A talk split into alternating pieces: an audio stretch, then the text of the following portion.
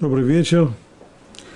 Начнем 20 урок по счету в книге Вайкра. Он же будет первым уроком по разделу Тазре.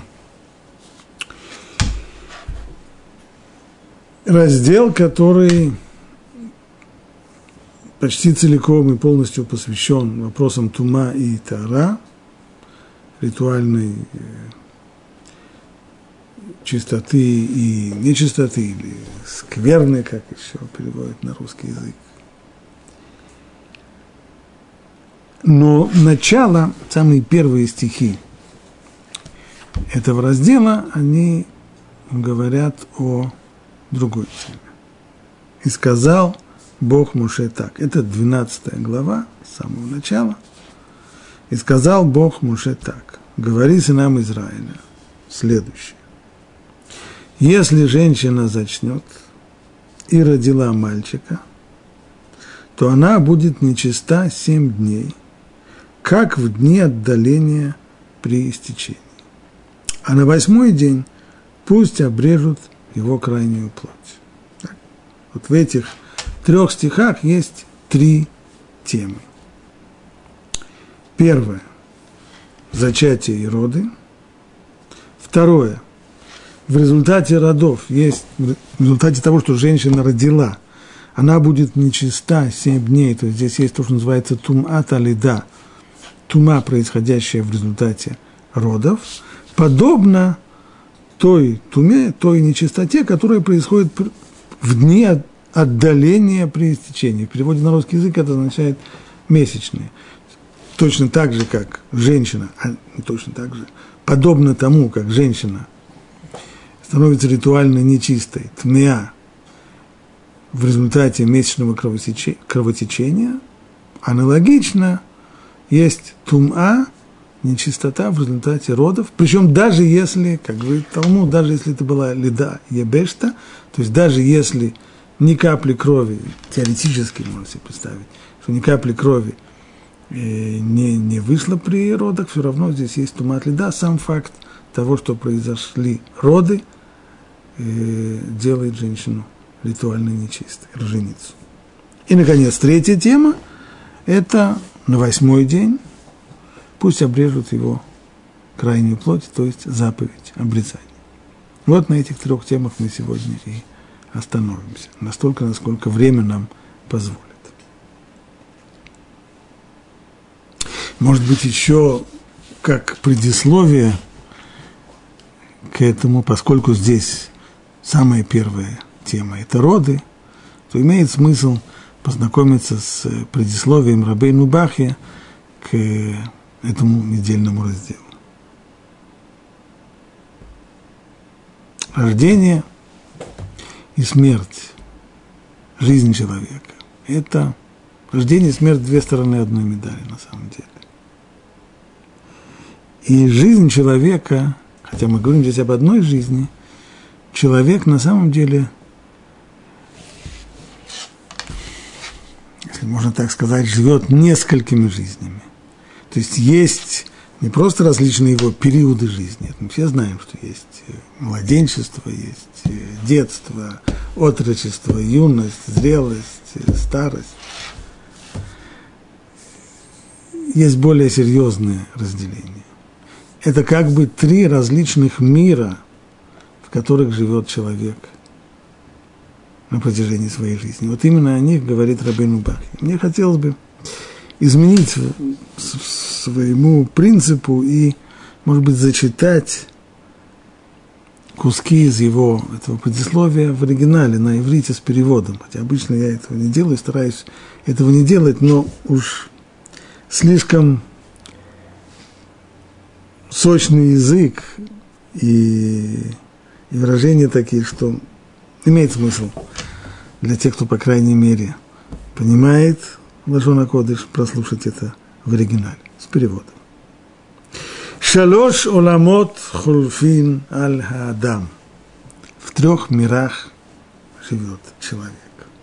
Имеется в виду не в трех мирах одновременно, параллельно, а три мира. Он переходит из одного мира в другой. Айхад кшеу бемеэймо Вуникра улам хаицера. Первый мир, в котором живет человек, это утробе его матери. Это мир улам хаицера, мир зарождения, мир возникновения. У тхилата ваято. Боя кира адам нифлаот абурейт але вегодель маасав. И в этом своем первом и маленьком мирке человек познает впервые и познает на себе величие Всевышнего и чудеса, которые тот творит. Как сказал об этом царь Давид в псалмах, когда я созидаем был в тайне, образуем в глубине земли, то есть сам процесс возникновения зародыша человеческого плода и развития плода, он процесс фантастический, мы, конечно, не помним нашу утробную жизнь, что происходило с нами, каким образом мы зарождались, каким образом зарождалось, точнее, наше тело. Но читая об этом в книгах, можно просто только изумиться. Уквар из Кир, Лимала, Отха, Алькину раот нефлети нефлаим масеха, киу амидабер бенефлаот ахохма, убенестарим амингалим, умидбаарим митох тхуната и. И об этом царь Давид говорил и выше, тот э, стих, который я прочитал, это из 139-го псалма, чуть выше говорит царь Давид о тех чудесах, которые приходят, происходят, причем происходят они незаметно от глаза людей. Люди-то не видят. Они видят только, что беременная женщина, она полнеет. Но всех тех чудес, которые происходят вдали от человеческого глаза, возникновение зародыша и развитие плода этого человека не видит и об этом, говорит царь Давид в своих псалмах, воспевая здесь вот это вот потрясающее чудо. Уаолам, шибо адам умет зман кацув. Но это жизнь человека, она точно отмерена. Ровно 9 месяцев. На самом деле она отмерена даже по дням. Тиша худашим, вами ухар ютер – Улирцуно, а я умеет шам леулам. Но если бы была у нас возможность узнать, каково желание плода, если у него желание рождаться, или ему бы хотелось остаться в утробе матери все время. На самом деле он предпочел бы, если бы была только возможность спросить, он предпочел бы остаться в утробе матери. Почему? Да потому что то, что ждет его, ждет его жизни полная тревога, полная забот. Там плод живет на всем, на всем готовом. Ест то, что ест его мать, пьет то, что пьет его мать. Все теплый, уютный, заботливый мир, в котором все его э, потребности, все его надобности, все учтено, все поставляется ему беспрерывно. Замечательно. Теперь нужно выходить в мир, в котором ему придется бороться за каждый кусок хлеба, за каждую копейку, думать о том, где приткнуть голову, думать о том, где найти себе кровь над, над, над головой.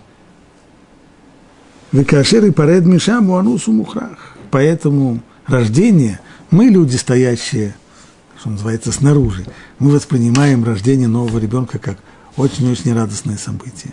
Для ребенка ребенок кричит кричит от ужаса, кричит от страха и от ужаса, расставаясь с тем самым уютным и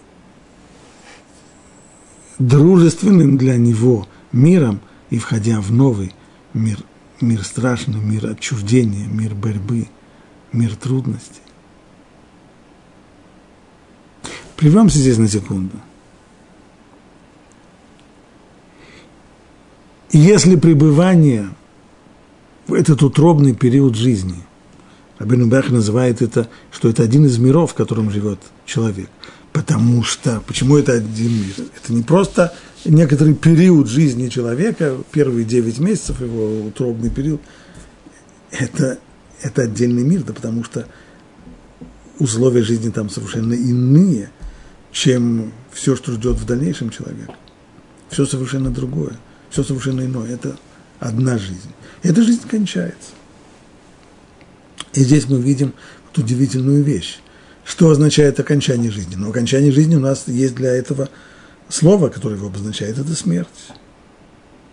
Да, но смерть оказывается в тот же самый момент рождением для другой жизни. Смерть не представляет собой уничтожение. Смерть означает окончание одной жизни и тут же переход зарождения. Она же сама смерть, она же рождение для другого мира. Рождение в другой мир. Как это писал Раф Кучинский в, своем, э, в своей книге Гешерахаим, он представляет там, представьте себе, двух близнецов, которые в утробе у матери. Один из них говорит ему, ты знаешь, вот э, так говорят, есть э, слухи такие или мнение такое, что вот этот мир, в котором мы с тобой здесь живем, он не единственный, что за пределами этого мира есть другая действительность, очень сильно отличающаяся от той, в которой мы живем, совершенно другая, там все по-другому, там. Второй скептик ему говорит, а, ты мечтатель, вечно ты что-нибудь придумаешь. Ты, ты занимайся своим делом, здесь нам, в этом мире мы живем, его мы знаем, других миров не видели, не знаем, нету их. Ну и вот пока они спорят, один мечтатель, другой циник над ним, издевается время от времени. Вдруг начинают они чувствовать толчки. Схватки начинаются. Они не знают, что это такое но чувствуют себя очень-очень некомфортно. Пока вдруг не происходит совершенно непонятный один, вот тот самый мечтатель, который говорил о другой какой-то действительности, вдруг в результате сильного толчка проваливается куда-то и исчезает. Циник остается в утробе у матери один. Да, говорит циник, хороший был парень. Жалко. И погиб-то ни за что. И не знает даже тот самый циник, что в этот самый момент его товарищ по утробе у матери, его близнец, родился, родился к новой жизни. Да, он умер для предыдущей жизни. Его предыдущая жизнь, жизнь утробная, закончилась. Но в тот же самый момент произошло рождение. Говорит Рабейну Бахит, ребенок, младенец, родившийся на свет, не зря он кричит, потому что на самом деле – ему бы хотелось бы оставаться там. И именно поэтому говорят наши мудрецы, аль-корхиха ата нулат. То есть то, что ты рождаешься, имеется в виду рождаешься вот в этой послеутробной жизни, аль-корхиха, то есть против своей воли. Хотя если бы была возможность у плода выразить свое желание, хочет ли он оставаться в утробе у матери и рождаться, предпочел бы он остаться не рождаться. Вместе с тем, несмотря, несмотря на такой пессимизм, вначале продолжает Рабину Бахи. Вума Амара Хахамим Заль, Аль Курхиха Тануца. Аль Кен Ивке Вицтаер Бейвалдо, Леурод Кеулама Зе Улама Цар Вамиума. И вот именно поэтому происходит плач – и крик ужаса новорожденного ребенка, который выражает этот ужас перед новой жизнью, полной опасности, полной беспокойств, забот, бед. У Меото Улама и Циран, и так или Улама Шини в Улама И так человек приходит в эту новую свою, вторую уже жизнь, после утробную, после рождения. Виешло безей тарон, маала, аля улам шиба мимену.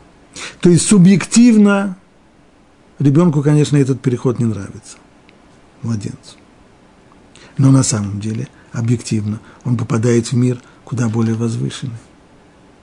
Мир, в котором есть свет, а не только тьма, в которой он жил в утробный период. Кибеула мазе, кишем гуфо гадель, кенигдаль сихло. Ведь в этом мире человек растет, и растет очень быстро и серьезно. Но этот рост физический, он только показывает нам на рост и развитие умственное и духовное человека. Ветарбе хохмато. В этой новой своей жизни человек приобретает мудрость, человек развивает свой разум, приобретает мудрость и знания. Адшиу митхакем бетура у бамитцвот. Вплоть до того, что человек начинает познавать Тору и ее заповеди. Вы имам ясиги диата але. И через них, через постижение Торы и заповеди, он постигает и волю Всевышнего, тем самым постигает Всевышнего.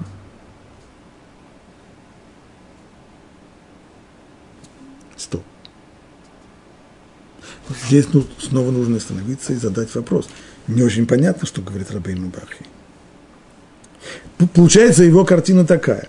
И с точки зрения удовлетворения потребностей, конечно, человеку куда более комфортно в, в утробный свой период, свою самую первую жизнь, потому что там он живет на всем готовом, ему не нужно работать по 8 э, или 10 часов программистом, просиживать штаны для того, чтобы заработать себе на кусок хлеба. А вот духовно, конечно, этот новый мир, это его, это большое-большое преимущество, ибо что ж там в утробном мире? Одна тьма, а вот здесь э, познание свет, да, но ведь наши мудрецы учат, что ребенок в период своей утробной жизни, ангел обучает его всей, всей Торе. Его познание там, оно безгранично. Ибо не ограничено оно еще рамками физического тела. Цофе мисоф аулам от цофо. Младенец познает весь этот мир от начала, от края до края. Так что же такого? Какое же преимущество видит Рабейну Бахи, что он пишет, что есть в этом мире если бы зейтарон маала на улам шибамимену. После того, как он родился, он приобретает колоссальное преимущество тем, что он развивается умственно и духовно, познает. Да ведь на самом деле весь процесс познания, он только процесс воспоминания. Говорят наши мудрецы, что человек в момент рождения переживает такую жуткую, страшную родовую травму, что он забывает все, чего, все то, что он учил. Да, теперь он учится, да, теперь он познает. Но на самом деле это только вспоминание того, что он уже знал в утробный период. Так какое же здесь преимущество? А преимущество на самом деле колоссальное. Да потому что в утробный период человек пассивен. Он сам ничего не изучает, он сам ничего не познает. Его обучают. Подобно тому, как заносится знание, на информация на какой-нибудь накопитель, на магнитный диск или на флеш или еще на что-нибудь. Подобно этому знание закладывается в душу человека. Но он сам к этому знанию, он сам его не приобретает. А вот родившись и развивая свой разум, постепенно-постепенно человек начинает – процесс познания самостоятельного. И это знание совершенно уже другое. Да, по сути дела, это воспоминание. Верно. Но это переход к совершенно другому качеству. Знание, которое приобретает человек сам своим трудом, оно совершенно иное, оно совершенно другого качества. Поэтому говорят, что большие мудрецы, тех, которые, которые имели контакт и с э, духовными мирами, Говорят так, что многие из них отказывались. То есть вот та самая возможность, что ангел помогает человеку познавать Тору, она упомянута, что подобные предложения получали ряд больших мудрецов после своего рождения.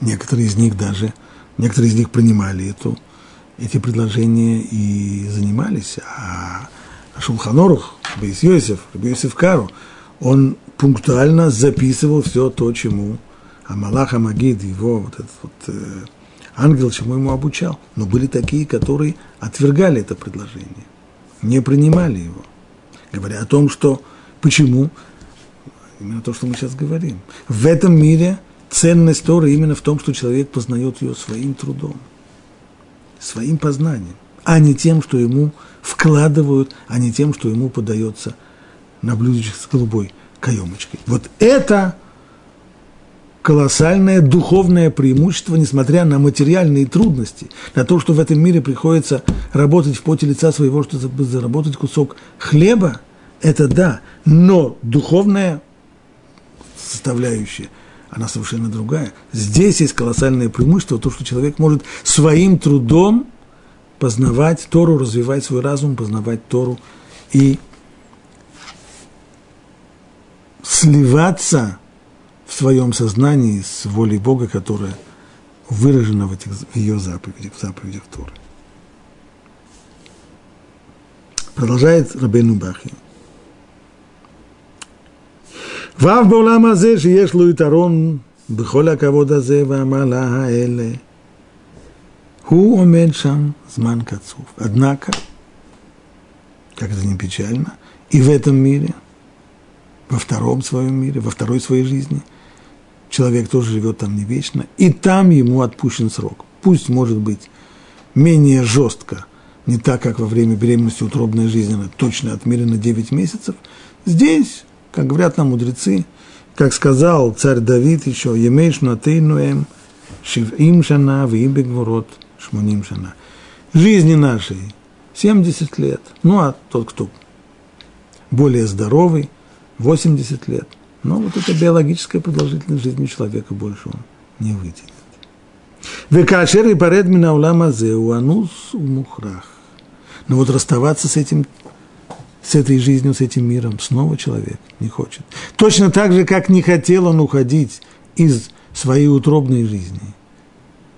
Не хотел он умирать, не хотел он своей смерти в утробной жизни и рождения в другую жизнь.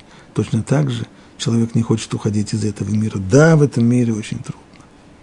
Да, в этом мире приходится пережить массу болей – да, в этом мире столько забот, да, в этом мире столько страхов, да, в этом мире приходится так тяжело работать для того, чтобы заработать себе на кусок хлеба.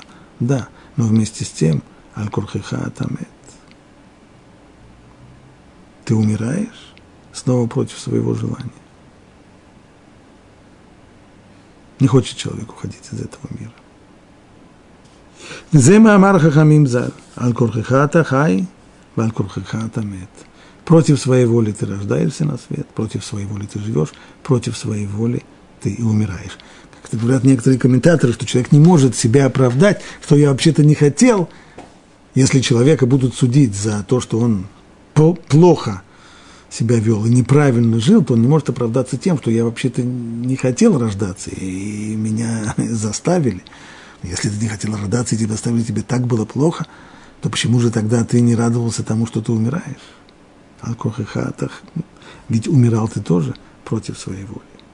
Килеруцуно, а я умею шамля Если бы только спросили человека, хочет ли он умереть, или предпочитает он остаться жить, человек бы выбрал вечную жизнь. Но это не дано, ему приходится умереть. Но снова, смерть – это на самом деле только одна сторона медали.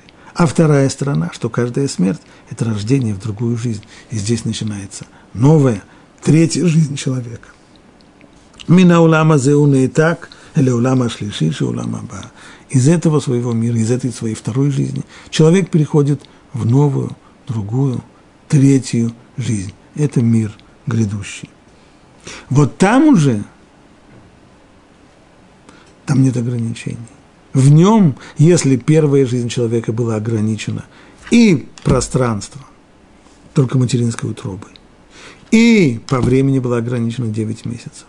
Жизнь человека в этом мире после рождения, она тоже ограничена, 78 лет, вот все по времени. И просто человек тоже постоянно находится в материальных ограничениях, связанных с его телом. В новом мире мудрецы называют его Йом Шикуло Арох. Весь этот длинный-длинный-длинный день. Что значит длинный день? День может быть больше 24 часов. Как может быть длинный день? Один день может быть длиннее другого. День длинный – это означает день, у которого нет конца. Он бесконечный, он бескрайний, то есть там нет времени. Поэтому жизнь в этом мире, она бесконечна. И в этом мире в этом мире человек пожинает плоды своих трудов в предыдущем мире, во второй своей жизни. Все те заповеди, которые он выполнил, всю Тору, которую он выучил, весь тот духовный багаж, который он набрал, им и живет человек в этой своей новой жизни. Вимке, Мивуару, ки Адам улех митов, эль тов умейлуй лейлуй бешлуша уламот. Получается, взгляд на вещи на самом деле оптимистический. То есть человек все время он стонет, человеку все время кажется, что он, его ощущение такое, что он все время идет к худшему и к худшему, к худшему. Один мыслитель как-то сказал, трагедия человека в том, вот если бы человек рождался стариком дряхлым, так бы он рождался, дряхлым стариком – и с каждым годом он все более молодел и становился все более сильным, и все более могучим, и все более привлекательным, и все более здоровым, и все более... Вот тогда бы была счастливая жизнь. А так все наоборот. Мы рождаемся в этот мир, полные сил, желания, жизни, здоровья, и с каждым годом мы дряхлеем, и дряхлеем, и дряхлеем, пока не годимся на пищу червям. Пессимистический взгляд на жизнь. Да и с духовным совершенством учится человек, развивается, развивается его мышление, развивается он интеллектуально и духовно, приобретает знания, приобретает жизненный опыт, становится действительно личностью с каждым годом, чем старее человек, тем он становится все умнее и опытнее, и,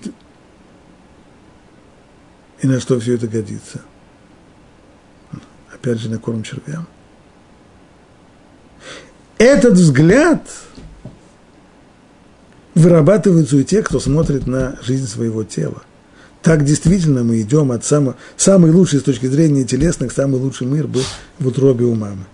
Там мы жили на всем готовом, там все было в порядке, там было все комфортно, там мы были полностью защищены всеми возможностями, возможными видами защиты. И дальше каждый новый шаг каждое новое рождение, оно на самом деле было смертью куда более комфортных условий с точки зрения человеческого тела. Да. Но с точки зрения духа человека все наоборот.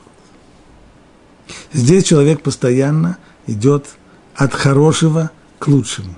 Хорошо было в утробе у матери? Да, конечно, хорошо. Ангел обучает всей Торе познание неограниченное, все ясно, все понятно, все заканчивается этот период, начинается новый период. Какой? Еще лучше. Когда человек начинает познавать самостоятельно, развивает свой разум, своими усилиями познает. Но это познание все еще ограниченное. А затем приходит грядущий мир, не ограниченный ничем. Один свет, никакого, никакой тьмы – никаких ограничений, никаких трудностей и сложностей в познании. Все то, что человек с таким трудом познавал, старался понять во второй своей жизни самостоятельно, теперь высвечивается ему новым светом, теперь становится ему ясным и понятным. Этот мир уже Йом Шикуло Арох, Йом Шикуло Тов, этот мир, в котором есть только благо, нет ни боли, нет ни ограничений, нет ни испытаний, есть только благо. Таким образом, человек движется все время, и это нужно помнить, что все движение человека – это переход от одной жизни к другой. Каждая смерть – это рождение, каждое рождение в новой жизни – это смерть предыдущей жизни, и постоянное движение от хорошего к лучшему. Так пишет Рабейну Бахи. Не мог я устоять перед тем, чтобы не, не прочитать это замечательное его предисловие. А вот теперь, и вот теперь, теперь, теперь только переходим к теме зачатия и родов. Харамбан в Герета Кодыш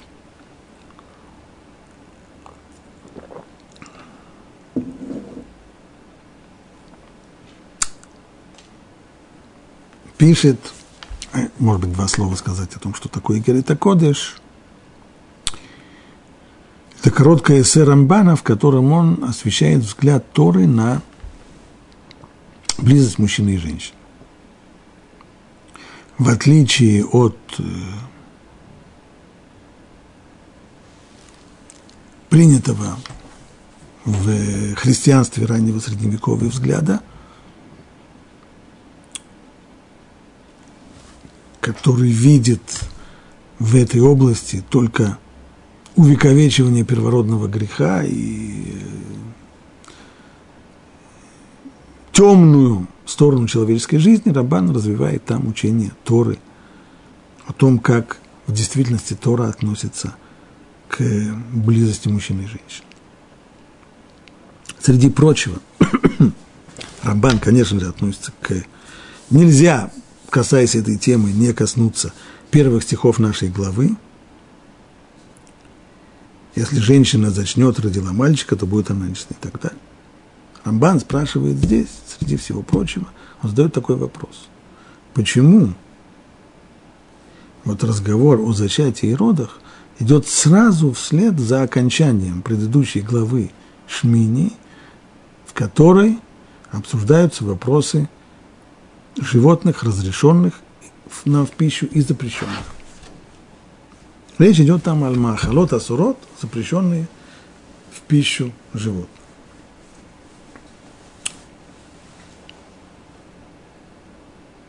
Объясняет там Рамбан, что Тора хочет здесь сказать, что если человеку, что если человек хочет, чтобы род... сын, который родится у него, потомки, которые у него родятся, если хочет он, чтобы они получили возвышенную душу, то необходимо очень строго соблюдать законы кашрута. И если люди позволяют себе есть запрещенную Торой пищу, то пусть не удивляются потом – что дети, которые у них родятся, получат души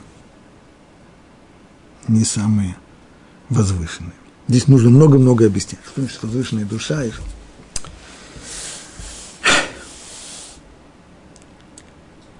Говорят наши мудрецы, у родившегося человека есть у него, есть три компаньона, которые привели к рождению человека.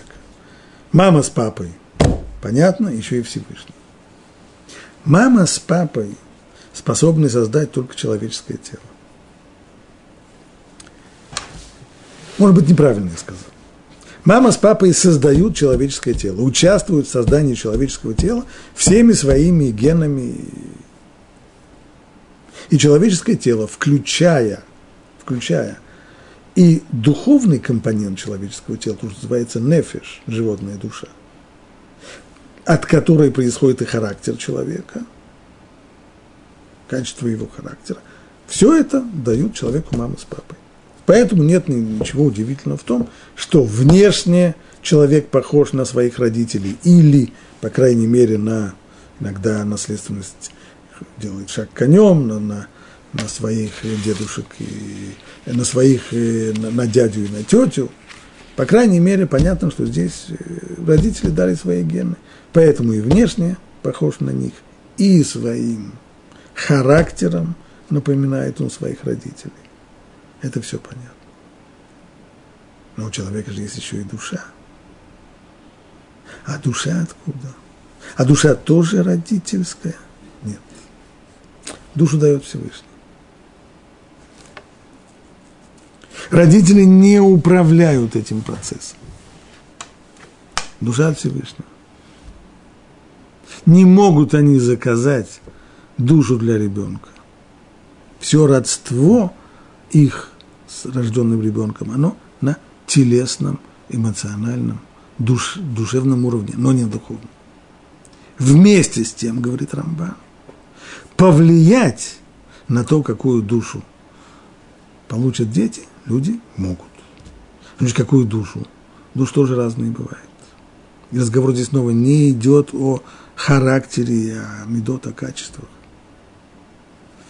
Есть души более высокого плана, есть более низкого плана. То есть э, в этих вещах мы почти ничего не понимаем. И тот, кто считает, что он понимает, он тоже на самом деле не очень понимает. То есть весь вопрос, откуда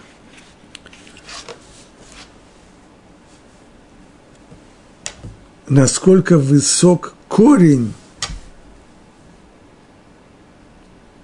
из которого выходит та или иная душа.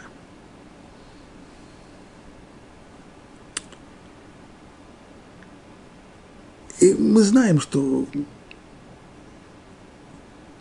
даже глядя вокруг себя, иногда можно заметить, что рядом с нами есть человек, который весь духовность, и не просто духовность, а нечто такое возвышенное, что озаряет своим светом всех-всех людей вокруг.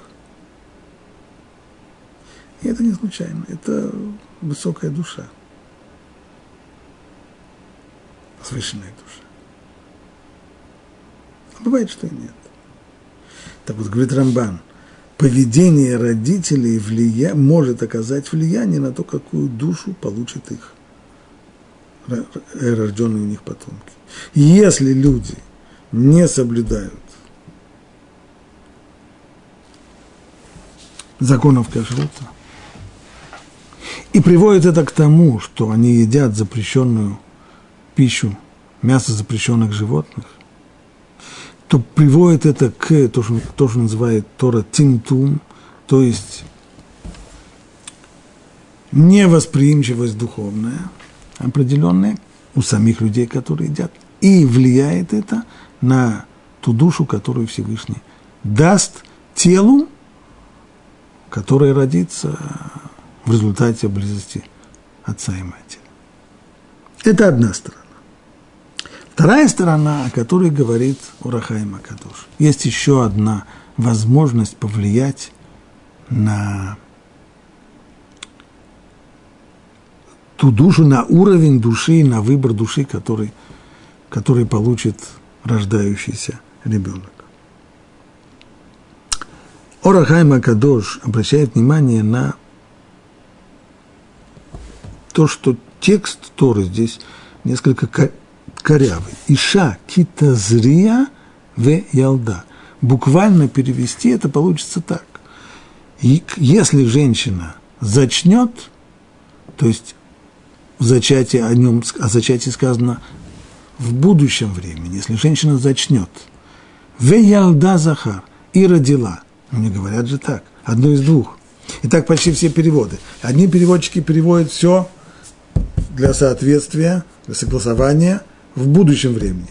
Если женщина зачнет и родит мальчика, тогда вот она будет нечиста и так далее, и так далее. Другие переводчики переводят, если женщина зачала и родила мальчика, тогда так-то и так-то. Но в Торе написано не так, не так. В Торе написано коряво. Если женщина зачнет в будущем времени, и после этого сразу в прошедшем и родила мальчика. Чем здесь дело? Объясняет Орахайма Кадош, как сказано у царя Давида, Ахор Вакедем Цартани. Это вообще очень важный, важный стих. Ахор Вакедем Цартани. Буквальное, э, буквальное понимание его, точнее, не буквальное понимание, а его пшат в этом. Ахор Вакедем Цартани – царь, то есть ты меня ограничил и сзади, и спереди. Так говорит царь Давид Всевышнему. Я человек маленький, я физическое существо, я всюду и везде ограничен и спереди, и сзади. Тогда слово «цартани» означает, происходит от слова «цар», узкость, ограничение, границы – Наши мудрецы говорят, что можно прочитать этот посук и иначе. Цар от слова цура, и близкое к нему слово ецера, создание. Создание именно как придание формы. Известно, что есть три ступени создания, есть брия, то есть это создание из ничего того, что не было – теперь что-то есть, и, и вдаль, на, на второй стадии тому, что есть, ему уже продается форма, то есть внутреннее его содержание. Это яцера. Стало быть, ахор векедем цартани, как говорят мудрецы, в трактате Брахот, это означает, что в создании человека есть на самом деле два различных создания. Есть создание ахор, то, что либо сзади, либо ахор, либо после, и кедем. Кедем означает либо впереди, либо сначала. Говорят наши мудрецы, что речь идет о двух созданиях в процессе сотворения человека. Создание его тела – это одно, и создание его духа, его духовной составляющей. Что касается физической составляющей создания тела, это ахор, то есть не просто сзади, а это еще у слова ахор есть еще одно второе значение, что означает ахарон, последний. О теле человека, человек, конечно, мнит себя венцом творения. Он, мы-то знаем, что он появился в мир последний. Как говорят наши мудрецы, Афилу и Тушка Дамха, если ты, если ты гордишься человек, знай, гордый человек, что даже комар и тот возник раньше тебя. И он более древний. Его генеалогия комара более древняя, чем твоя. Кто ты такой вообще? Выскочка, ну ворих ты. Только, только недавно вообще появился на свет. По сравнению с древним комаром. Что касается, что касается духовной составляющей человека, это уже кедем, это с самого начала. То есть, что создание – еще до того, как был создан, были созданы все, все живое, хоть что-нибудь живое было создано, уже был запланирован, уже был запроектирован дух человеческий. Что вот всегда есть вот эти две стороны. С точки зрения физической мы знаем человек, если сравнить вообще человека со всем остальным, э, с животным миром, то человек – это самое неудачное самые неудачные создания, самые, самые изнеженные, самые необеспеченные, самые нуждающиеся, самые-самые-самые. Физически человеку действительно не позавидуешь. Но зато с точки зрения духовной человек действительно, он венец, венец всего творения. Но обратим внимание, что физическая сторона, она последняя, она вторая, а духовная она раньше. Ахор векедем царта. Продолжает Урахай Макадош, что в Зоре написано, что когда, что во время близости, это мы знаем, что во время близости отца и матери возникает – в результате оплодотворения возникает человеческий зародыш, тело. Ну, а душа? А душу ему дает Всевышний. Вместе с тем, подобно тому, что написал Рамбан, и здесь, говорит Урахай Макадош, из Зора следует, что у родителей есть возможность повлиять на то, какая, какую душу получит плод, который только что сейчас зарождается, а именно во многом все зависит от того, что они думают во время близости. Если человек во время физической близости, если, если муж и жена, или муж или жена, все, что у них в голове, и все, что ими руководит, это только желание получать удовольствие. И если то, что ими руководит, это только влечение и похоть, то тогда рассчитывать на какую-нибудь возвышенную душу, которую получит родившийся от такой близости ребенок, не следует. Но это еще не страшно. Если у них уже совсем плохие мысли, вот тогда дело плохо. Один из вариантов, о котором говорят наши мудрецы, если, например, муж во время близости с своей женой думает о другой женщине, не дай Бог, то результаты этого будут страшные. В результате ребенок, который получится, э, с его душой там будут проблемы. Этим, кстати, объясняет Урахай Макадош, есть известная очень история в, в Танахе, она комментируется в Талмуде, в трактате Брахот – один из самых праведных иудейских царей был царь Хискияу, который сумел восстановить еврейскую жизнь после того погрома, который, жуткого, который учинил его отец. И вместе с тем, когда тот заболел, будучи достаточно молодым, к нему явился пророк Ишаяу и сказал ему, что вообще-то пиши завещание, потому что ты умрешь. Спросил его Ишхискияу, почему, за что, разве я, разве не полагается мне хоть, ну, хоть какая-то отсрочка, я... А что ему сказал пророк? Да, все, что ты делал, это все замечательно, но поскольку ты не женился – и не исполнил обязанности плодиться и размножаться, то это тебе наказание. Да, сказал Хискияу, но я не женился, у меня уважительная причина была, что я не женился. Я предвидел, есть небольшой дар предвидения, может быть, не такой, как у пророков, но все-таки, что дети, которые родятся у меня, будут нечестивцами. Что ему сказал пророк Ишайот, не твое дело. Заглядывать в будущее – это не твое дело. Твое дело – исполнять свою обязанность. Обязанность каждого еврейского мужчины – жениться и дать жизнь новому поколению. Ты этого не сделал, тебе наказание, поэтому пиши завещание и все. Сказал ему царь, погоди, погоди, но может быть, может быть, все-таки, ну, ну, я готов жениться – жениться, жениться. Доктор сказал, э, все уже. В конечном итоге сказал царь, знаешь что, я женюсь на твоей дочери, тогда, может быть, хотя бы твои заслуги и заслуги твоей дочери, они приведут к тому, что дети, которые родятся, не будут такими, которых я с ужасом жду. Конечном итоге получилось так, что он тогда не умер, действительно и женился на дочери Ишая. И родились у них дети. И вышли такими мерзавцами, как два ребенка, которые трудно было действительно себе представить. А Талмуд объясняет, что несмотря на все, несмотря на все, как же это получилось? Талмуд это не объясняет из меня, Зор.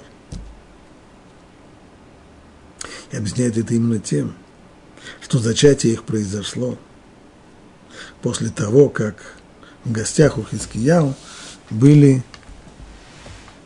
послы Вавилонского царя. И образ этих самых послов остался в сознании или в подсознании жены царя, и результат был настолько печальный. В результате родились дети, которые стали нечестивцами. Именно об этом говорит здесь Тора. Иша кита зрия – Ишаки тазрия, буквально тазрия, когда она зачнет. Имеется в виду здесь азра, то есть это процесс оплодотворения, извержения семени и оплодотворения. Так вот, в будущем времени, когда она зачнет, когда произойдет зачатие, оплодотворение, Виялда Захар, она родила, она уже родила. То есть еще до того, как прошел, как произошел, произошло оплодотворение, то есть момент зарождения физического тела, момент возникновения зародыша, духовная сторона, она уже состоялась. Еще до того, как произошло оплодотворение, душа, которую получит зарождающийся сейчас плод, она уже выбрана. И назад уже – пути нет. И изменить уже здесь ничего нельзя. Те мысли, которые были у людей во время близости, они уже определили ту душу, которую получит ребенок. Поэтому вот такое несоответствие. Теперь, что это значит ли это, что предопределено быть человеку праведником или нечестивцем, и все это зависит от родителей, от того, что они думают во время близости? Нет человек в конечном итоге определяется борьбой между, между различными началами, которые между добром и злом, которые в нем есть. Это выбор, который он выбирает. Да, это верно. Но этот выбор происходит на разных уровнях. Известное учение Рава Деслера о никуда-то Абхира, о той самой точке выбора, в которой происходит – внутренняя борьба человека. И у каждого человека она происходит совершенно на другом уровне. У одного человека это выбор на высоком уровне, у другого на очень низком. Но человек в конечном итоге, даже получив душу очень высокую, он может в конечном итоге всю свою жизнь испортить, несмотря на ту высокую душу, которую он имел. Человек, который получил невысокую душу, и то он может, он может своим выбором изменить свою жизнь, но это ему очень и очень трудно и очень тяжело. Изначальные условия, в которых человек начинает свою, свой жизненный путь, начинает свою борьбу, они определяются тем, какую душу он получает. И на то, какую душу он получает, родители могут повлиять. Чем повлиять? Тем настроем, тем, что они думают во время физической близости. То есть сам оплодотворение создает зародыш человеческого тела. А сама близость, сама близость создает душу, создает условия для возникновения души. И этим, говорит Урахайм Макадуш, объясняется – один очень известный посук. Про Авраама и Цару сказано, что они, когда отправились в Эрц Израиль, они взяли в это нефиш, ашер, асубы, харан, а также души, которые они сделали в Харане. Что значит души, которые сделали в Харане? Каких таких душ они понаделали? Комментаторы объясняют, есть два ответа, есть пшат и есть драж. Драж имеется в виду, души – это э, рабы, так? только не мертвые души, как у Гоголя, а живые души конкретно. Столько-то душ рабов они приобрели, и всех они их взяли с собой. Это пшат. Драж, который требует понимать буквально. Имеется в виду люди, которых Авраам и Сара приблизили к Торе, тем самым они как, как бы дали им новое, новую жизнь. Поэтому называется души, которые они сделали. Это драж после пшата. А сод – а тайна, которая здесь есть, в Турахаем, она просто потрясающая. Сара была бесплодной. Значит, на протяжении десятков лет Авраам и Сара, будучи мужем и женой, не сумели родить ребенка. Вместе с тем, несмотря на то, что, будучи бесплодным, бесплодными, они не сумели, не, до рождения Ицхака, до, до всего того, что произошло, но до того, десятки лет до того, они не сумели создать ни одного человеческого тела до рождения Ицхака. Но это не значит, что они не создавали души. Души возникали в результате их близости, и это то, что говорит Тора. В это нефеш ашера харана. Также и души, которые они сделали, которые они создали в Харане. Так э, Оказывается, что потомство человека, оно на самом деле куда, куда более многочисленно, чем он себе представляет. Человек представляет себе, что его потомство – это только те дети, которые у него реально физически родились. Но на самом деле это потомство куда более многочисленное. Но это уже тема, в которой мы на самом деле ничего не понимаем. Только так по верхам могли все это сказать, отдавая себе отчет в э, действительно непонимании серьезном этих вещей, познакомиться с ними хотя бы чуть-чуть все-таки стоило. На этом остановимся.